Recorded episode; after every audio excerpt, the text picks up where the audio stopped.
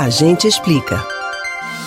Cientistas de todo o mundo seguem desenvolvendo pesquisas para entender o novo coronavírus. E um dos estudos leva em consideração a forma como utilizamos ar-condicionado e se pode ser um perigo para propagar o vírus. Devido ao calor e o clima do Brasil, a utilização de ar-condicionado é muito comum. Para pesquisadores brasileiros, a forma de uso do equipamento por aqui pode ser um problema.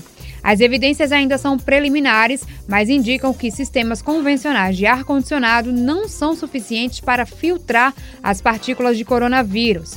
Além disso, muitos deles costumam misturar o ar interno com o ar externo, o que significa que em locais fechados, onde estão pessoas infectadas, o ar-condicionado pode até espalhar mais o vírus.